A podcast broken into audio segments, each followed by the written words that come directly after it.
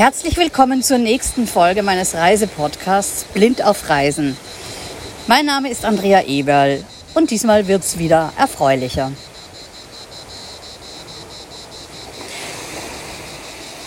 In den letzten Tagen habe ich sehr, sehr nette Menschen getroffen.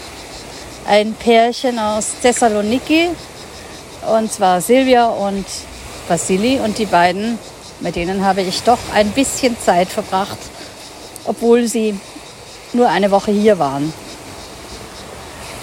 Das war sehr, sehr schön. Silvia spricht Spanisch, Griechisch, Deutsch und Englisch und ist in Deutschland aufgewachsen, witzigerweise in Neuss teilweise sogar und in Griechenland, äh, in Athen.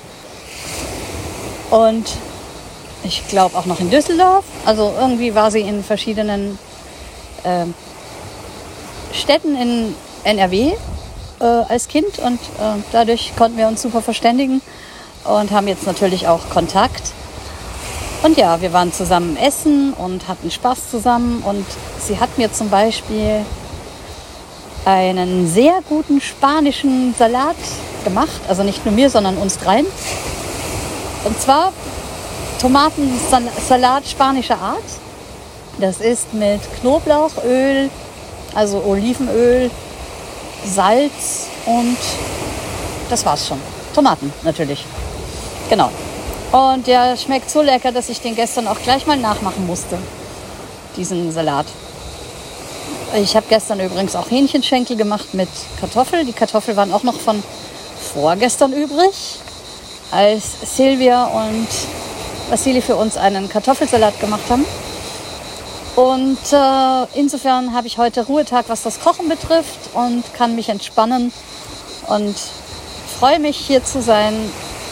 Und ja, hier werden die Leute immer weniger. Evangelia, meine Zeltnachbarin, ist auch schon weg. Ob der andere Zeltmacher, äh, Zeltnachbar, der Dimitri, noch da ist, weiß ich nicht.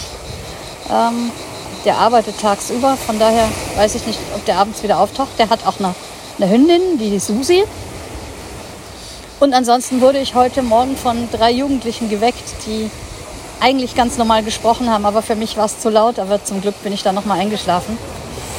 Und apropos Schlaf, ich schlafe hier sehr, sehr paradiesisch. Äh, das ist auch einer der Gründe, warum ich am liebsten lange und so lange wie es geht in Griechenland bleiben möchte.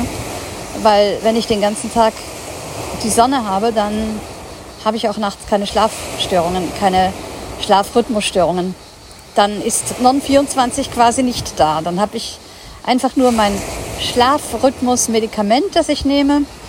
Aber ich muss keine zusätzlichen Medikamente wie Melatonin oder so nehmen, äh, sondern nur das eine und dann schlafe ich super durch, bis mir morgens die Sonne auf den Pelz scheint. Und das hat sie dann gegen 8.45 Uhr auch fast schon getan. Äh, da war der Hund auch schon wach und ja, und ich äh, genieße hier den Platz. Ich sitze am Strand. Genauer gesagt, vor mir ist der Strand. Es geht noch ein paar Stufen runter. Ich sitze auf so einem kleinen Campinghocker und mache den Podcast.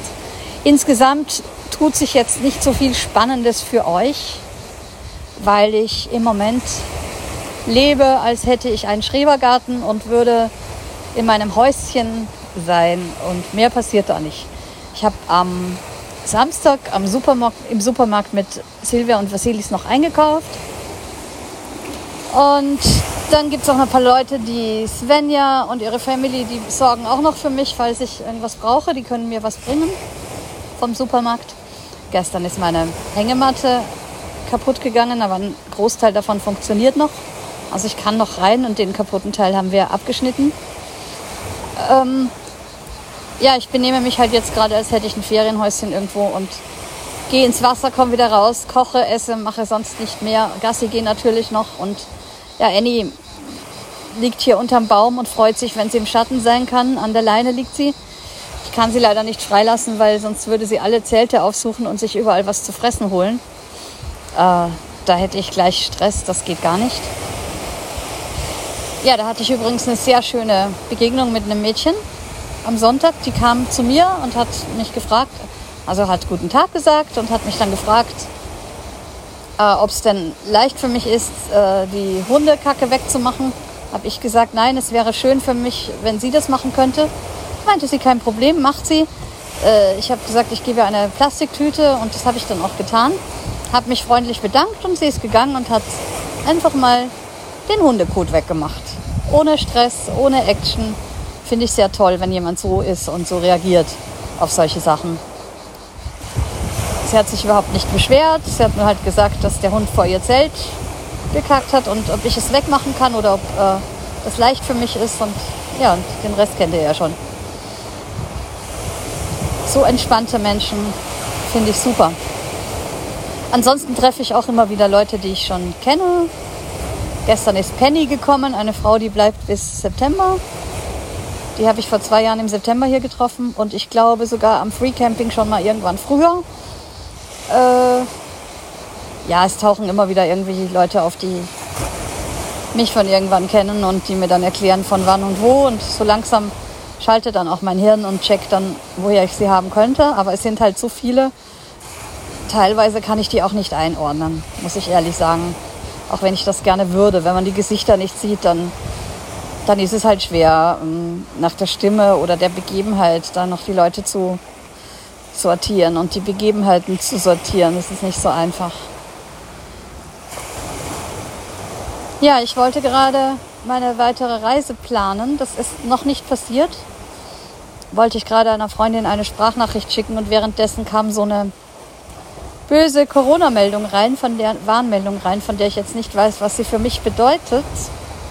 Es bleibt also spannend. Kann ich lange in Griechenland bleiben? Muss ich bald zurück? Wenn ich hier bleibe, wie lange hat der Campingplatz noch auf? Wie lange dürfen die dann überhaupt noch Gäste aufnehmen in den Hotelzimmern oder in, in den Apartments und so. Ich bin gespannt, was da jetzt rauskommt. Auf jeden Fall kam über die App äh, Sicher Reisen kam äh, eine Warnmeldung auf Griechisch und die nehmen wir jetzt mal ernst. Ich habe also schon mal zwei Freundinnen gefragt, herauszufinden, was da jetzt auf uns zukommt. Das werde ich euch dann schildern in der nächsten Folge und bis dahin sagt auf Wiederhören Andrea Eberl.